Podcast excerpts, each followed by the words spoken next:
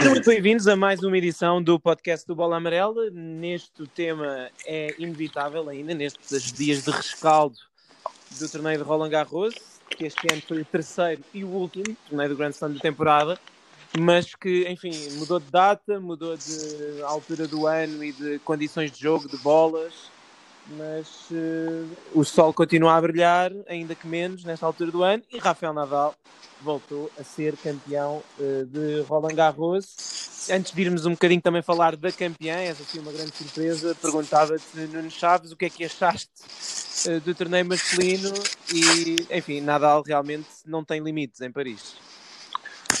Exatamente, é, daquela, é daqueles casos que uma pessoa acha sempre que que se calhar neste ano é que ele vai ter mais dificuldades em, em conseguir ganhar, porque os adversários uh, estão bem preparados para o torneio, estão a jogar bem.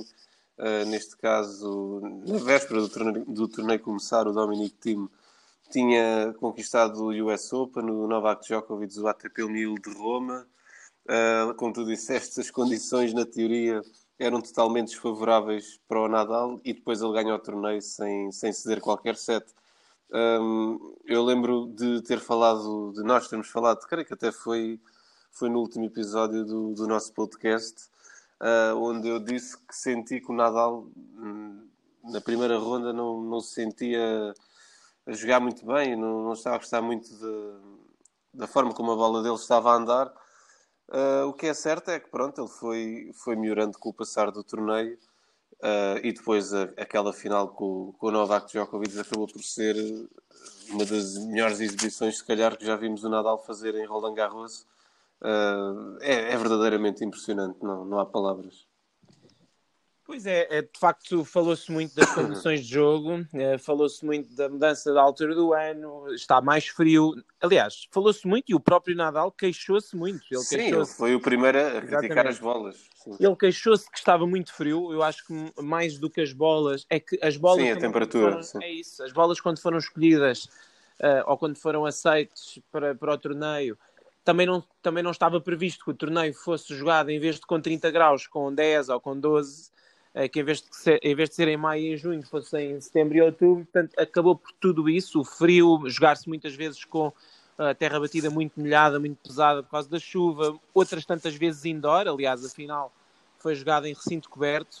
Acho que tudo isso de facto contribuiu para que, em teoria, se achasse que a bola do Nadal ia andar menos. E de facto andou, a bola andou menos do que é normal. O problema é que também é muito mais difícil os outros causarem pois, moça, exatamente, exatamente. A, a, causarem moça ao seu jogo defensivo também é lendário. Ou seja, na final foi exatamente isso que aconteceu as condições não são as melhores para o Nadal, mas ainda foram piores para o Djokovic, porque ele não conseguia fazer winners, não conseguia fazer absolutamente nada, desatou a fazer a como fez durante todo o torneio, só que depois sempre muito mal apoiado a seguir aos amortis, ou seja, taticamente ele esteve perdido do primeiro ao último ponto, e isso acabou por ditar de facto um resultado, um resultado arrasador a favor do Nadal. Enfim, nós uh, esperávamos no início do torneio Uh, não, não, não era nenhuma surpresa que, que o Nadal ganhasse. Aquela final também não foi absolutamente surpreendente. Defrontaram-se os dois jogadores que, se calhar, era mais esperado que se encontrassem na final, tendo em conta a forma. Agora, ninguém esperava estes parciais. Né? Acaba sim, sim. A, a, vitória do Nadal nunca, nunca poderia ser considerada uma surpresa. Agora, para mim, foi uma surpresa a forma como, como ele ganhou. Não, não esperava de tudo fosse um jogo tão fácil uh, para o Nadal uh, frente ao Djokovic. 20 títulos do Grand Slam para Rafael Nadal, ele iguala os 20 títulos de Grand Slam de Roger Federer, esse recorde de Federer está igualado. Uh, era, uma de, era uma das questões para esta época. O Sim. Nadal teve, teve duas hipóteses de igualar o recorde, porque o, porque ele não jogou o US Open. Uh, o Federer só teve uma hipótese de, de, defender, porque só jogou o Open da Austrália e aí até chegou mais longe do que o próprio Nadal. Mas de facto, uh, enfim, foi um ano em que Roger Federer, para Roger Federer quase não contou e Rafael Nadal, como já seria de esperar, fosse em, fosse em outubro ou em maio, havendo Roland Garros, essa era sem dúvida a, a sua melhor hipótese de, de chegar aos 20 títulos do Grande Slam. Uh, Perguntava-te, nós já discutimos aqui muito disso, se, enfim, o, Djokovic tem 17, fica agora a 3 dos dois rivais. Uh, venceu o Open da Austrália este ano, mas partimos para 2021 com Federer e Nadal empatados. Uh, como é que achas que vamos chegar ao final de 2021? Com o Djokovic mais perto, com, com Nadal ou Federer empatados na mesma, um deles na frente? Como é, é sim, uh, olhando para, para, falando agora, em outubro, no mês de outubro de 2020, eu diria-te que, na teoria, eu acho que em 2021 uh, o Nadal já vai ser líder do, do recorde de grandes slams.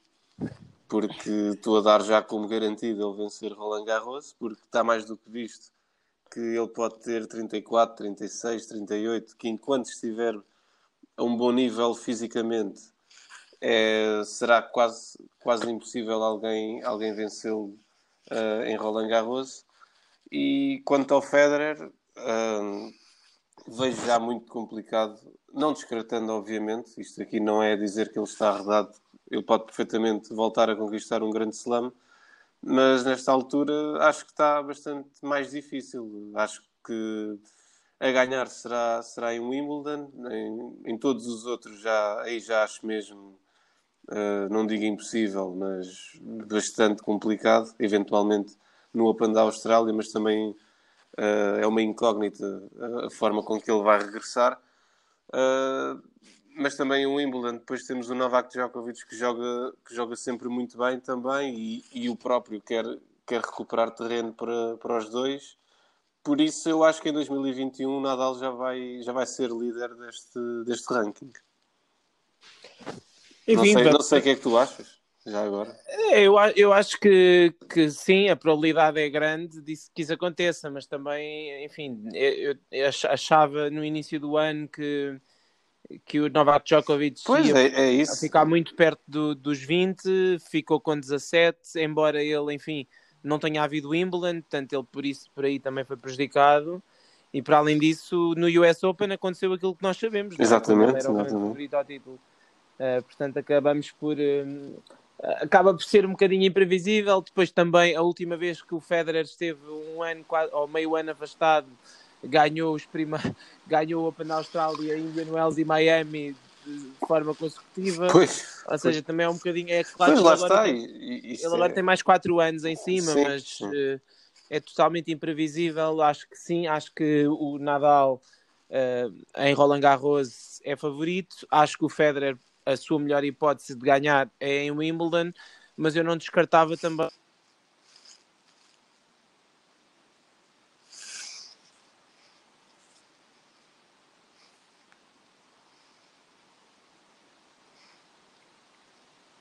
Opa. Deixei de te ouvir. Mesmo este ano jogando muito abaixo do seu nível, Roger Federer, penso que tivemos aqui um corte de 5 segundos, mas, já, já estou a ouvir. mas eu recupero, recupero a ideia.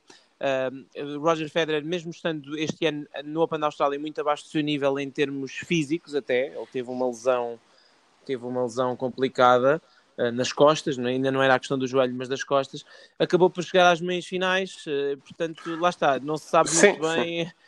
Também como é que vai funcionar em termos de quadro, como é que Djokovic e Nadal vão estar nesses, nesses torneios. Acho que é uma, é, uma, é uma incógnita interessante também perceber como é que Federer vai voltar. Eu eu tenho uma, uma, pequena convicção que Federer não se vai ficar pelos 20 grandes slams, mas também acho que o Nadal não se vai ficar pelos 20 grandes slams. Uh, portanto, acho que vamos ter ainda aqui pelo menos um par de anos bem interessantes nesse aspecto da luta, da luta entre os dois. Vamos lá ver. Eu, por acaso, acho difícil, acho difícil o Federer voltar a ganhar um grande slam. Uh, vale o que vale, mas acho que já começa a ele, ele já provou que não é humano uh, várias vezes, mas uh, tem 39 anos, não é? Se não me, sim, se sim, me 39, 30. Faz 40 para o ano pois, durante os Jogos Olímpicos. Era, que é se ele ganhasse mais um grande slam, era um dos maiores feitos de alguma, alguma vez uh, vistos. Era verdadeiramente incrível. Eu, eu acho difícil, mas lá está. Pode perfeitamente acontecer, mas acho, acho difícil. Mas lá está. Vamos, por exemplo, se no Australian Open, se ele não ganhar o torneio, mas uh, apresentar sensações diferentes daquelas, por exemplo, deste ano, Aí eu digo-te já, nessa altura, perfeitamente que, caso ele continue saudável, pode perfeitamente ganhar em Wimbledon. Uh, lá está, isto é tudo uma questão de, de, analisar o que hoje é uma coisa, amanhã já não é, muito menos daqui a dois, três meses, por isso é continuar a desfrutar desta luta. Luta no bom sentido da palavra. Sim, pois enfim, vamos ter também de perceber como é que, por exemplo, este ano o US Open tinha os cortes muito rápidos, não é? teria sido bom para ele, acho que também tem, tem, um pouco a ver com isso, as condições na Austrália têm sido boas para, para ele nos últimos anos, depois também há a questão de, deste ano na Austrália os jogadores vão ter de ir todos muito mais cedo, isso altera também um bocadinho a dinâmica, enfim, vamos ver. Em relação à, à, à tal conversa do melhor de sempre, enfim, eh, basicamente basicamente temos a questão dos grandes slams, ok, Sim. neste momento está, está 20, 20, 17. Há, há, depois toda uma outra série de registros. Aliás, o próprio Tony Nadal uh, foi entrevistado no dia da, do título de, do seu sobrinho e dizia: Neste momento, não há dúvidas, para mim, o melhor de todos os tempos é o Federer, porque tem mais títulos, tem mais vitórias, tem mais uh, semanas a número 1 um, e aí muito mais. Nadal nunca chegará a esse registro.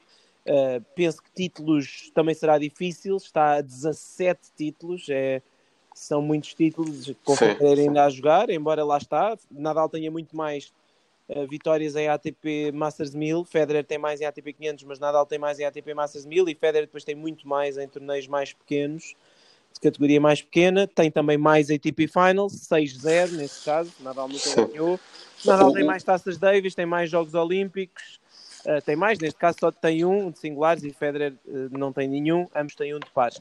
A questão aqui é, é de facto, enfim, perceber uh, provavelmente como é que depois Novak Djokovic também se vai meter Exatamente. nestes recordes todos. Eu acho que vai ser muito complicado um, quando os três chegarem a, a, ao final das suas carreiras. Acho que vai ser difícil ver quem é que vai, quem é que vai ter a melhor carreira claramente em relação aos outros parece-me que o recorde de grandes slams é uma incógnita, mas parece-me que o recorde de semanas a número 1, um, por exemplo, vai ser claramente do Djokovic quando ele se retirar. Sim, sim. Uh, mas, e quase só por milagre é que isso não vai acontecer. Sim, uh, portanto, tudo pesado. Enfim, olha, é uma boa altura para continuarmos a ver ténis, porque de facto é um motivo de interesse adicional para o circuito claro. e um motivo de e uma razão de motivação adicional também para, também para os próprios jogadores. Para os três, isso, claro, claro. E isso é bom. Entretanto, não, não sei se, assim muito rapidamente, se, se a grande surpresa assim do torneio para ti, não sei se o Yannick Sinner, provavelmente. Sim, sim. Houve muitas foi... surpresas, atenção. Claro, foi o, o, jogador que mais dificuldades criou ao Nadal em todo o torneio. Sim, serviu uh, para ganhar um set. Sim, uh, aquele primeiro set foi, foi muito bom da parte dele. Uh, podia perfeitamente ter ganho e, é daqueles, é daqueles miúdos que, que não engana, que é, parece também ser, muito, ser um miúdo certinho, uh, focado. Uh, Sim, tem um isso. grande treinador, Ricardo Piatti. Por isso é uma questão de tempo até começar aí a, a bombar a série no, nos grandes torneios. Então, há mais jogadores, gostei muito do, uh, do Gaston, houve muitas surpresas interessantes. Uh, mas talvez ficaria pelo Sinner e pelo, pelo Gaston. Sim, foi um torneio de facto cheio de surpresas. Uh, Sebastián Corda, o Gaston, os dois e o Yannick Sinner, três jogadores nascidos já a partir dos anos 2000 a chegarem à segunda semana, sendo que Sinner claramente em destaque, uh, não só pelo, por, ter, por ter dado esse trabalho ao Nadal, mas porque ele derrotou o Alexander Zverev, que era o vice-campeão uh, do US Open e um jogador de top 10, e chegou mais longe do que os outros, chegou aos quartos de final, e de facto é um resultado uh, creio eu que será o primeiro de muitos quartos de final para ele em torneio Grand Slam. Uh, os outros dois jogadores uh, diferentes, mas muito interessantes também, tanto o, o Gaston como, como o Corda foram uh, muito bons jogadores de júniores. O Corda ganhou o Open da Austrália, parece-me um jogador muito interessante. Gaston também fez aquele encontro fantástico com o time. por falar em Dominic Thiem, enfim, ficaste perdido por ele ter perdido nos quartos ou achas que enfim, depois, de, depois do que fez no US Open, sem grande tempo para se preparar, perder com o Diego Schwartzman em 5 horas não é propriamente uma vergonha, certamente. Não, não, vergonha, vergonha obviamente que não é. Agora fiquei, fiquei algo desiludido porque uh, não tirando qualquer mérito ao, ao Diego Schwartzman, está na sua melhor forma de sempre, mas sendo em terra batida Uh, e lá está, ele que, que, se dizia bastante confortável com o frio, com, com as bolas, acho que também era a favor das bolas, se não me engano, uh, e com o título do US Open na bagagem, uma pessoa esperava sempre uh, que ele pudesse ter aquele grande duelo com o Rafa Nadal nas meias finais. Isso acabou por não acontecer por muito mérito do Diego Schwartzman naquele que terá sido um dos jogos do torneio, se não o jogo do torneio. Uh, mas fica aquele, aquele sabor amargo para, para a prestação do, do Dominic Thiem, apesar de lá estar não ter sido nenhuma vergonha ter perdido com o Schwarzman.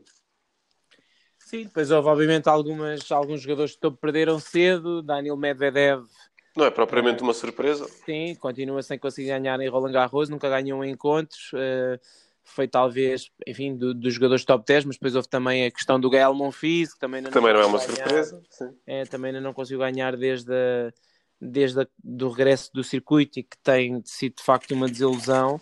Depois houve jogadores que estiveram muito bem, nomeadamente o próprio Stefanos Tsitsipas, sim, na final de Grande Slam, jogando muito bem ao longo da bem, semana. Andrei Rublev, que perdeu contra Tsitsipas nos quartos, continua em grande forma. De facto, há aqui uma Estreou-se no top 10. Exatamente, e depois, claro, já falámos dele, Diego Schwartzman também estreia no top 10, incrível, época terra batida dele, final em Roma, Roma. ganhando um top 5 final em uh, meia final em Roland Garros, ganhando outro top 5 pelo caminho, perdendo apenas num, num torneio para Nadal e no outro para Djokovic. Uh, merecido para Schwartzman o top 10, ele é número 8 agora do mundo. Sim. Eu penso que também vai ser merecido para ele ir às ATP Finals. Vamos ver se se, se consegue qualificar, vai ser também uma luta. Vai ser uma luta muito interessante. Uma luta muito interessante. Do lado feminino, enfim, não teve absolutamente nada a ver com a competição masculina, porque ganhou uma jogadora que ninguém, absolutamente ninguém apontaria para ganhar no início do torneio. Nem a própria. Mas, sim, exatamente. Mas o, o que é curioso é que, apesar dela estar fora do top 50 e de, e de estar e de estar completamente fora dessa lista de favoritas, a verdade é que a meio do torneio, quando ela ganhou a Simona Alep nos oitavos de final por 6-1 e 6-2, já toda a gente começou a achar que Iga Swiatek ia lutar pelo título de certeza da forma como estava a jogar. E isso foi curioso. Aliás, ela, as casas de apostas colocaram-na como favorita ao título à entrada dos quartos de final, quando no quadro ainda estavam Petra Kvitova, Sofia Kenin, Elina Svitolina, ou seja, foi um fenómeno estranho, porque ela sendo uma absoluta surpresa, a meio do torneio, já não, a meio do torneio já toda a gente achava que ela ia ganhar ou que ia andar muito perto. É um fenómeno assim um pouco estranho, não sei o que é que achaste. E se achas que esta miúda vai ganhar muitos títulos ou se vai ser mais uma Helena Ostapenko e cair por aí abaixo, o que é que pensas? É, é, é assim, no, no ténis feminino é sempre mais arriscado fazer previsões. É, por aquilo que ela demonstrou uh, em Roland Garros, eu diria que se ela conseguir manter este nível e tem 19 anos, tudo indica que pode ser possível. Eu diria que ela vai ganhar muitos grandes slams e que vai ser uma das grandes jogadoras do futuro. Uh, ela não perdeu um único set no, no torneio todo. Acho que o, o parcial mais equilibrado que teve foi um 6-4 com a Sofia Kenin e outro 6-4 também na segunda ou na terceira ronda. Sim, exatamente. Sim. Um, e, isso, e, e pela frente, lá está, arrasou por completo a Simona Alep que era considerada pela grande maioria como uma grande candidata ao título, e ela mesmo nas três primeiras rondas estava a jogar muito bem. Um, por isso, sim, eu acho que ela tem tudo, tem um jogo interessante, a própria personalidade dela também é convidativa a, chamar pessoas para o seu lado. Uh, por isso, se ela conseguir manter este nível e, e continuar assim focada, tem 19 anos, tem tudo para, para continuar aí a lutar uh, por, por, grandes slams. Uh, temos o exemplo da, da Sofia Kenin, que também ganhou o Australian Open assim, sem ninguém saber muito bem como. E o que é facto é que ela chegou outra vez a, a outra final de grande slam e mesmo no US Open perdeu, creio, nos quartos, eventualmente. Sim, perdeu com a, com a Mertens, sim. Exatamente, foi uma derrota que se não se esperava, mas também a jogar bem, por isso lá está, eu acho que esta jovem polaca tem, tem todas as condições para conseguir ganhar mais grandes slams no futuro e acho que é, vai ser uma, uma realidade inevitável.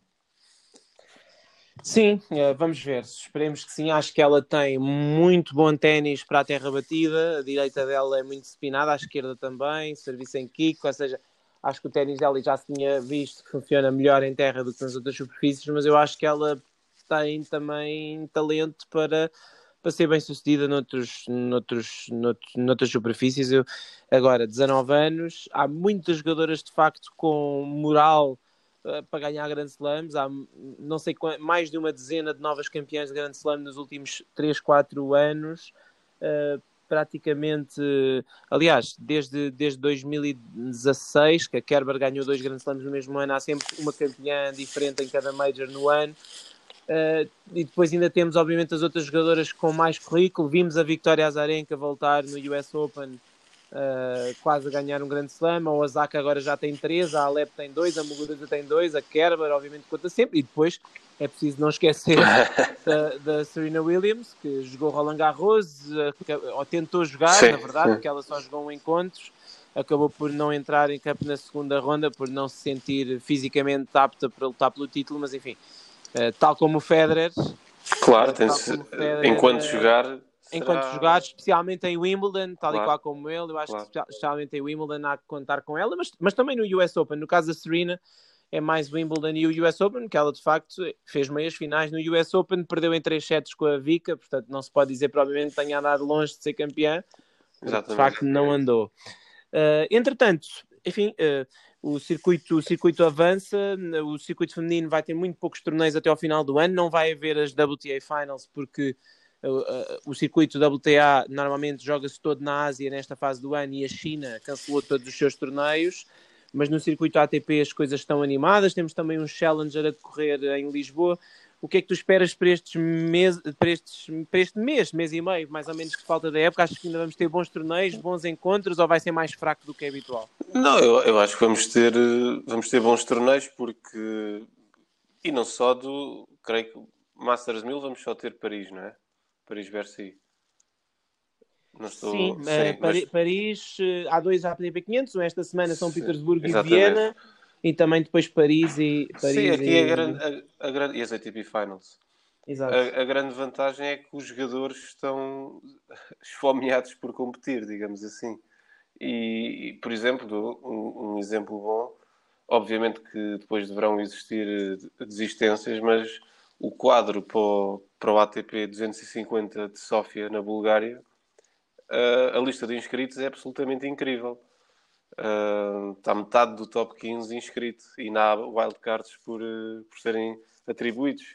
Isso era algo que noutros anos era impensável para um torneio dessa dimensão. Uh, o ATP 500 de Viena também está qualquer coisa de, de inacreditável. Uh, há muitos jogadores que estão na luta pelas ATP Finals uh, e por isso eu acho que isto, todas as semanas vamos ter grandes torneios uh, a decorrer. Obviamente, a nível mediático é sempre diferente do, dos grandes slams e, do, e, dos Masters 1000, mas vão haver situações muito interessantes e que eu acho que vai abrilhantar esta fase final da temporada. É isso, vamos ver se de facto há essa situação das ATP Finals, dois lugares em aberto, sendo que há a questão do Nadal ainda não saber se vai, ele diz que, enfim, ainda vai decidir, uh, mas temos dois lugares em aberto, neste momento são do Schwartzman e do Berrettini, o Rublev está muito perto do Berrettini, até pode passá-lo já esta semana, a qualificação é um bocadinho diferente este ano que é feita pelo ranking, mas enfim, vamos ver. Um, vamos ver de facto quem se vai conseguir qualificar e esperemos ter ainda aqui uns belos torneios. Aliás, esta semana já há dois quadros muito fortes, um em Colónia e outro em, em uh, São Petersburgo. Exatamente, certamente vamos ter grandes encontros. Aliás, já tivemos alguns. O Vavrinka teve um encontro fantástico com o Daniel Evans na primeira ronda na Rússia, salvando match points vai ser muito interessante ver, eh, ver quem é que vai sair campeão destes torneios e ver se algum jogador consegue, por exemplo, um Vavrinka ou um jogador que esteja mais para trás, se consegue claro. fazer uma ponta final de ano muito boa e ainda meter-se na luta. Exatamente, exatamente. De, 500 de pontos eh, animam logo a coisa.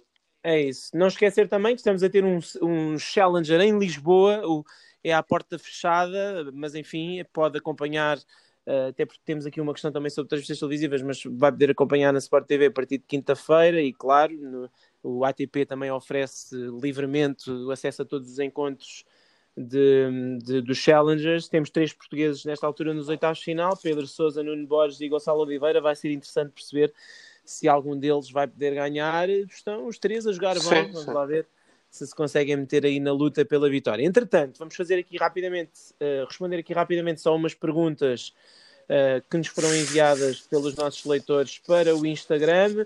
A primeira, muito rapidamente, se o Nadal vai jogar as ATP Finals, é aquilo que dissemos. Ele, ele diz que vai anunciar para os próximos. Paris e, próximos... Paris e Finals. Paris e Finals, exatamente. Se vai, uh, provavelmente, se jogar uma coisa, joga a outra. Também, enfim, o diretor de Viena, que é também o empresário do Dominic Thiem, o Hervid Straka, veio dizer que está a tentar convencê-lo por causa da luta pelo número 1, um, mas enfim, Nadal para terminar o ano como número 1. Um, essa pergunta não nos foi feita, mas, a gente, mas nós respondemos. Uh, para terminar o ano como número 1, um, teria de ganhar Viena, Paris e Londres, e mesmo assim bastava, penso que três vitórias ao Djokovic, uma em Londres e, e duas em, em Viena, ou três em Viena e uma em Londres, qualquer coisa assim, para ele garantir o número 1, um, porque Djokovic ganhou em Paris o ano passado e portanto não pode somar pontos em Paris este ano. Há essa questão uh, que, é, que, é, interessante.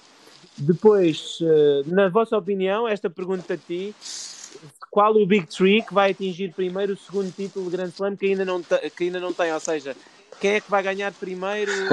Vai, o Nadal vai ganhar primeiro na Austrália ou o Federer e o Djokovic vão ganhar primeiro outra vez em Roland Garros? Se calhar nenhum Ora, vai ganhar. Eu ia responder isso. Eu honestamente acho que nenhum vai conseguir ganhar eh, o segundo título no Grande Slam não tem apenas um. Não, eu, não, eu, não... eu, também acho, eu também não acho fácil, mas se tiver de arriscar, sem dúvida que o Djokovic sim. é Roland Garros. Sim, sim. É... Acho que o Djokovic é quem está mais perto de ganhar em Roland Garros. Acho que está mais perto ele de ganhar em Roland Garros do que o Nadal na Austrália, embora o Nadal tenha jogado a final do ano passado na Austrália e de 2017, Sim. Federer, do ano passado com o Djokovic Exatamente. levou uma coça. Este ano o Djokovic foi à final Roland Garros, levou uma coça igual do, do Nadal, portanto tem esse paralelismo, mas acho que, Sim, acho, acho que é em condições normais, quem está mais perto é o, é o, é o Djokovic de ganhar em Roland Garros. Uh, como é que se explicam os resultados, uh, os maus resultados dos jogadores top nacionais. Enfim, sobre o João Sousa temos falado muito, não é? Eu falei com o João depois dele perder na primeira ronda de, de Roland Garros, ele estava muito desanimado e triste e, e zangado, obviamente, com o seu momento. Uh, nós já falámos muito disso, a explicação é que ele não está confiante, teve, obviamente, um problema físico que atrasou. Uh, atrasou muito o processo, a quarentena não lhe fez bem, antes pelo contrário, e eu acho que concordas também com isto, né? Sim, eu acho sim. que vai ser uma questão de aparecer um bom resultado para ver se as coisas viram. Sim, é, é basicamente isso. Depois, hum, até porque o comentário do Duarte Fragoso diz que, à exceção do Pedro, sim, Pedro Sousa fez uma final no, num Challenger há duas semanas, mas nem todos os outros jogadores portugueses estão com maus resultados. O Nuno Borges tem mais de 40 vitórias este ano. O Gastão Elias está a voltar aos poucos à forma. Ontem fez um jogo muito equilibrado com o Pedro e ganhou o Porto Open. O João Domingues uh, teve lesionado praticamente o ano todo, desde, desde que fez aquele bom resultado em, em, uh, no Rio de Janeiro. Nunca mais conseguiu jogar saudável, só voltou a bater esquerdas há três semanas. E depois o Frederico Silva também tem feito muito bons jogos, esteve sim, quase a ir ao quadro principal. Sim de Roland Garros, agora não tem feito grandes resultados nos Challengers porque tem constantemente perdido encontros muito equilibrados contra jogadores muitas vezes até de renome, o Sergei Stakowski, o Lucas Latsko, uh, perdeu recentemente aqui em Lisboa com um jogador esse sim menos cotado, um búlgaro, o Kuzmanov, mas sempre, sempre em encontros muito duros, eu acho que é ali uma questão de, de fechar, de ganhar. Sim, de ganhar é começar a ganhar para, para se sentir mais confortável no futuro. Uh, é isso. Qual o tenista fora do Big Tree que mais impressionou em Roland Garros? Essa já respondeste, não é? Para ti terá sido sim, Sim, sim. Uh, e depois uh, mais questões aqui em relação ao, em relação ao Sinners, uh, se ele será uma estrela, também partida, já falámos um pouco disso. Indica que sim. É, se andarem um pouco para trás. e depois temos aqui uma série de perguntas que eu, sobre, sobre top 5. Temos uma pergunta sobre o top 5 da história, o top 5 de, de, de recebedores, ou seja, de respostas ao serviço e de mental fraco que eu acho que nós vamos refletir sobre isto e depois semana. no próximo podcast Sim. fazemos um fazíamos um, um, aqui um top 5 de vários, vários aspectos. Exatamente. Porque, É enfim, interessante. É uma pensar agora aqui rapidamente no top 5 dos jogadores com mental mais fraco Ah, Temos de pensar. é, é uma coisa que, tempo, que, enfim, é capaz de não ser Sim. fácil. Mas pronto, é assim, fica assim feito o rescaldo de, de Roland Garros. Nós voltamos eh, na próxima semana. Esperemos com a boa notícia de ter um português campeão em, em, em Lisboa, no Challenger de Lisboa, e também para, para- provavelmente já com mais novidades em relação àquilo que vai ser a ponta final da época, nomeadamente no que, no que diz respeito ao Rafael Nadal. Obrigado, Nuno, pela tua Obrigado. companhia e até então ao próximo